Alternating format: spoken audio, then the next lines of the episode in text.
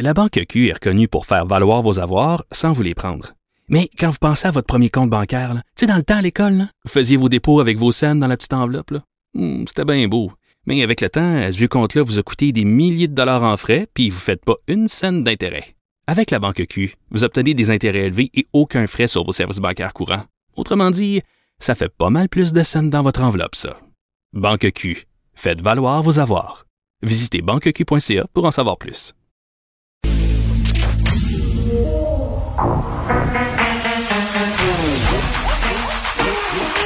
Elle a une opinion sur tous les sujets. Pour elle, toutes les questions peuvent être posées. Geneviève Peterson. Cube Radio.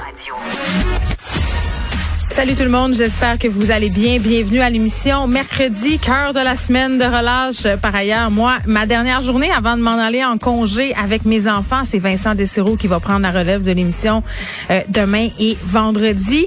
J'essaie de voir qu'est-ce que je vais faire, euh, qu'est-ce que je vais bien pouvoir faire avec les flots hein, au nombre de cinq enfants j'ai, hein, pas tous à moi bien évidemment, mais quand ça s'additionne, ça commence à faire beaucoup. Euh, Puis là, je veux pas faire une plug, mais je vais en faire une quand même sachez que j'ai payé tout ça avec mon argent. Là, mais ma cabane à la maison, euh, qui est une initiative qui a été mise sur place pour encourager nos producteurs d'érable, euh, je me suis commandé un repas. Ça fonctionne super bien tu vas chercher ça dans l'épicerie de ton choix près de chez vous. Puis il y a vraiment des belles affaires pour vrai. Là, c'est pas des trucs euh, un peu boboches. Là, tu peux avoir des repas gastronomiques. Tu peux commander des extras. En tout cas, personnellement, je trouve que ça faisait une superbe activité à faire avec les enfants. Comme on peut pas tellement se déplacer là, euh, ça va venir un peu euh, briser la routine parce que c'est vrai que. Puis je voyais les parents autour de moi euh, se questionner, le rendu à mercredi, ils ont un peu fait le tour. Les parents montréalais, sans dire, hein, parce que, bon, après avoir été glissé, après avoir été patiné, après avoir été peut-être au cinéma, qu'est-ce qu'il nous reste à faire? Ben, rien. Puis c'est bien correct, puis c'est bien OK comme ça. Moi, je vais essayer d'être zen avec mon rien faire. Je pense que quand je vais vous revenir lundi, je vais avoir été bien à bout. puis je vais avoir hâte euh, de vous retrouver. Euh, mais voilà, euh, on va vivre ça ensemble et on va passer au travail des choses vraiment pires que ça dans la vie. on surveille évidemment ce point de presse aux alentours de 17 heures. Qu'est-ce qu'on va nous annoncer au sortir de cette semaine de relâche, justement, donc compté du 8 mars? Est-ce qu'il y aura des assouplissements sanitaires, des régions qui demandent de changer de couleur? il y a des régions où les cas sont à la baisse. Je pense entre autres à Chaudière-Appalaches on voudrait bien euh, voir abaisser les mesures sanitaires. Euh, je ne sais pas si ça va se faire. Hier, quand même, Christian Dubé a commencé à mettre la table en parlant des variants. Je pense pas qu'on doit s'attendre à un grand assouplissement. Est-ce que la question de garder les écoles fermées leur a effleuré l'esprit dans la région de Montréal? J'imagine bien que oui. même si on commence, on continue à avoir des cas quand même relativement bas. Relativement, c'est le mot important de ma phrase. 729 nouveaux cas aujourd'hui, malheureusement 19 décès euh, puis je vais en parler euh, avec notre prochain invité des cas parce qu'on nous l'a bien dit hier. Il y a deux courbes et c'est la deuxième qu'il faut surveiller. Benoît Barbeau est là, virologue, professeur des sciences biologiques à l'UQAM. Monsieur Barbeau, bonjour. Bonjour, Mme Bon, euh, on a parlé hier beaucoup de la montée des variants, notamment dans la région de Montréal, durant le point de presse. on a parlé du début de la vaccination de masse. Puis là, ben, on essaie d'anticiper un peu ce que le gouvernement va nous annoncer à 17 h. On va diffuser par ailleurs ce point de presse euh, à Cube Radio. Euh, mais comme à chaque fois qu'on fait des annonces euh, à 17 h, ça concerne les mesures sanitaires, ça concerne des décisions par rapport à ces mesures sanitaires. Et là, M. Barbeau, comme je le disais, on a mis la table un peu hier. On a prévenu les gens que les décisions seraient prises au regard de la situation actuelle par rapport aux variants. Je veux qu'on se parle des courbes. Christian Dubé hier parlait de deux courbes. Quand on regarde la courbe numéro un, celle du virus original, ça va bien. On est en dessous de la barre des 1000. On a l'air d'avoir repris le contrôle. Mais ce qu'il nous disait, M. Dubé, hier, c'est que c'était un leurre. Euh, il y a la deuxième courbe, celle du variant, et c'est celle-là qui inquiète, là. Oui, tout à fait. En fait, euh, bien que les nouvelles sont bonnes au niveau du nombre de cas, de nouveaux cas par, jour, de nouveaux cas d'infection par jour, euh, on a vu un peu ce qui s'est passé dans les autres pays, particulièrement en Europe. Euh, les variants peuvent vraiment nous causer une situation problématique. En d'autres mots, il y a, sont sous-jacents en ce moment au nombre de cas d'infection, mais lorsque eux vont prendre plus d'importance, et c'est déjà d'y commencer, on parle d'au-dessus de 10% des cas, nouveaux cas d'infection, eh bien, ils pourraient non seulement, évidemment, devenir encore plus prévalent, mais augmenter ce taux d'infection et ce taux de transmission. Alors, on sait qu'ils sont plus transmissibles et c'est mm-hmm. vraiment ce, cet élément-là qui est euh, le plus inquiétant, qui est vraiment euh, sur lequel le gouvernement euh, met, beaucoup d'attention présentement. Hmm. Bon, et cette courbe du variant britannique, d'ailleurs, il y a des pays qui ont fait des sorties pour commencer à dire ça serait peut-être le fun qu'on arrête d'associer des variants des pays.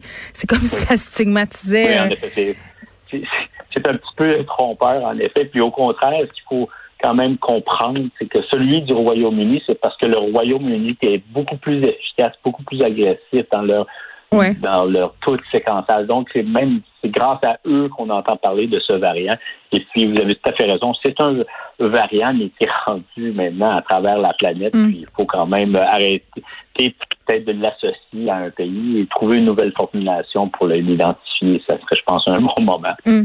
Ben oui, euh, vous avez complètement raison, M. Barbeau. Et là, euh, on nous dit qu'on crible les cas dans la région de Montréal, tous les cas euh, positifs. On était à 8 à 10% des cas positifs criblés la semaine passée qui relevaient de ce fameux variant.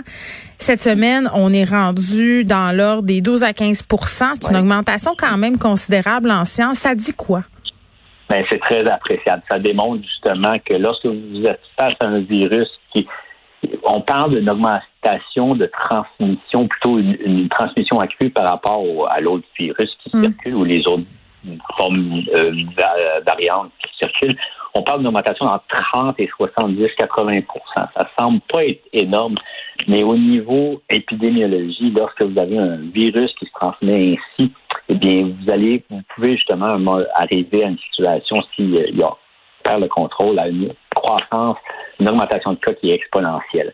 Et c'est vraiment là qui est la clé. On est, on est, on vaccine, on vaccine, on vaccine, mais pour que les vaccins continuent de bien fonctionner, que ce roulement continue à bien fonctionner, il faut limiter le cas, les cas d'infection. Puis mm. on a réussi quand même à le faire.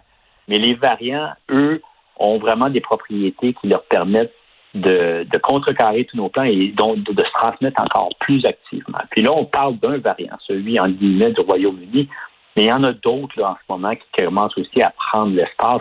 On parle de ceux, celui entre autres de l'Afrique du Sud. Hmm. Et là, en plus de ces propriétés de transmission accrue, mais là, vous commencez, et ça, on en parle depuis un, certain, un certain temps, d'avoir des propriétés qui les rendent un peu moins facilement neutralisables chez les personnes vaccinées.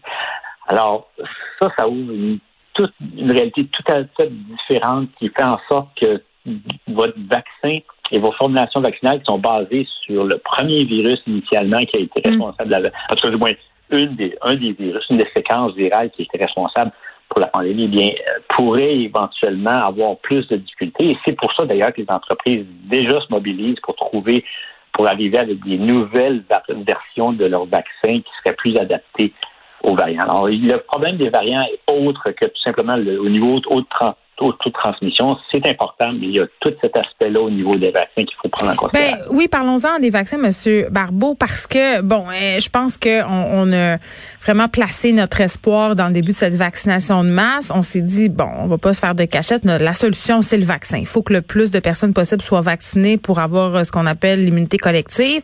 Euh, mais les données qu'on a à venir jusqu'à maintenant, les experts disent, écoutez, là, les variants vont prendre le dessus avant que les bénéfices de la vaccination soient substantiels. Oui. Oui, oui, oui, certainement. écoutez, on voit un peu les projections. On parle de mars, avril, euh, avec des, un début d'augmentation de cas qui pourrait être vertigineuse. Hmm. Euh, et, puis, c'est certain qu'on sera rendu à un pourcentage de, vaccination qui ne sera pas euh, proche de 50% aucunement en avril. Et puis, tout ça en cause aussi du fait qu'on je pense qu'il y a eu des lacunes au niveau des approvisionnements des vaccins au niveau fait au niveau du Canada, euh, qui nous a touché évidemment au Québec.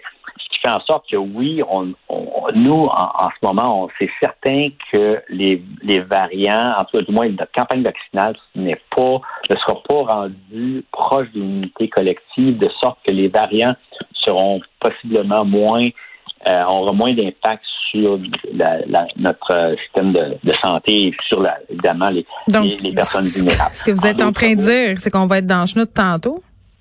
Non, ce qu'on dit, mais écoutez, ce qu'il faut comprendre en ce moment, c'est n'empêche que les vaccins en ce moment, ils vont, ils sont bons, donc ils sont, les, la distribution va être est très active, mais, mais peu importe la situation dans laquelle on était, on doit mm. continuer d'appliquer les mesures. Alors, si, vous savez, on aurait pu faire 20-30 de, de, la population québécoise qui aurait reçu le vaccin, néanmoins, on aurait, on devrait quand même appliquer les mesures qu'on nous impose en ce moment. Et c'est tout simplement la réalité actuelle.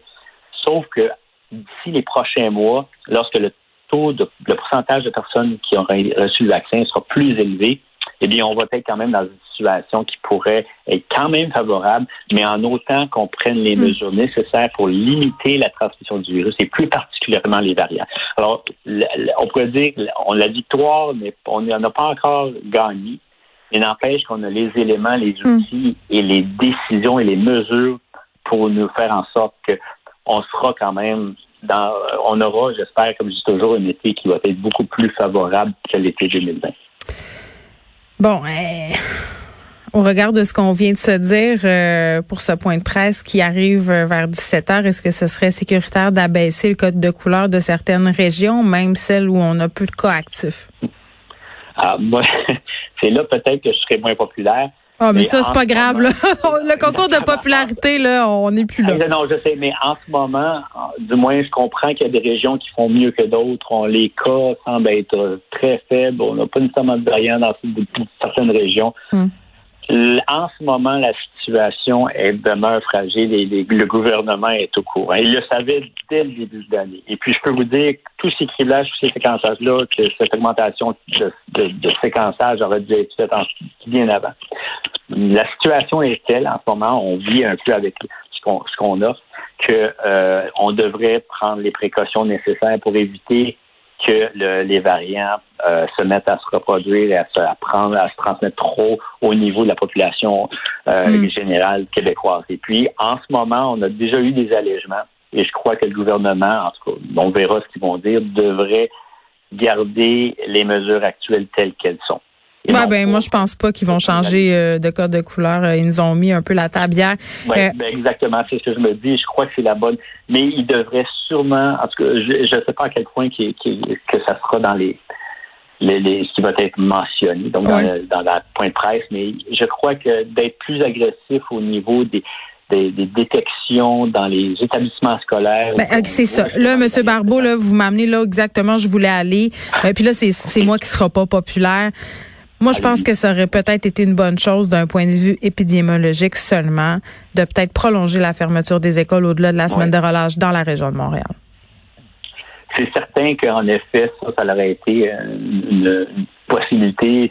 Le fait qu'ils ont été ouverts quand même, ça, donnait justement espoir, mais là, de retourner en arrière, c'est toujours une décision qui est très ardue. Alors, mais on le voit, la situation là, dans les écoles, c'est un vecteur de contamination.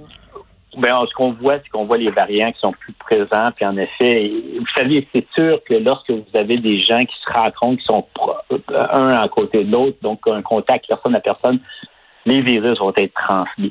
Euh, la, décision gouvernementale était en fonction du fait que les enfants étaient moins susceptibles à la maladie et puis que possiblement étaient des moins contagieux. Et ça se peut en effet que le cas, mais néanmoins, s'il y a un endroit où que le virus peut se transmettre, on peut avoir des éclosions, c'est justement les établissements scolaires. Le gouvernement devra en effet nous, arriver avec un plan de match, nous dire est-ce que les établissements scolaires, scolaires, on les ferme tous ou on continue d'être agressif envers les, établissements qui démontrent la présence de variants hmm. et eux, on Avec des tests rapides puis tout le kit. exactement. Donc, si vous voulez les garder ouverts, alors vous devriez mettre plus d'accent sur les tests rapides. Vous assurez qu'il y ait un suivi et une, du moins une, meilleure, euh, une meilleure connaissance de, des cas d'infection à travers la majorité, la, la plus grande la plus grande, le plus grand nombre d'établissements scolaires, plus particulièrement les points chauds. Parce que, justement, ce qui arrive, c'est que vous laissez les établissements scolaires ouverts et vous laissez les enfants, en effet, Et il y a des avantages, on comprend justement la logique. Oui, personne veut que les écoles ferment, là. moi la première. Donc, il y a des, des enseignants, vous avez des, mm. des, personnes, évidemment, des, des adultes qui travaillent là, et par la suite, les enfants retournent évidemment à leur ben, résidence. Vaccinons les enseignants, les éducatrices, les, les parents.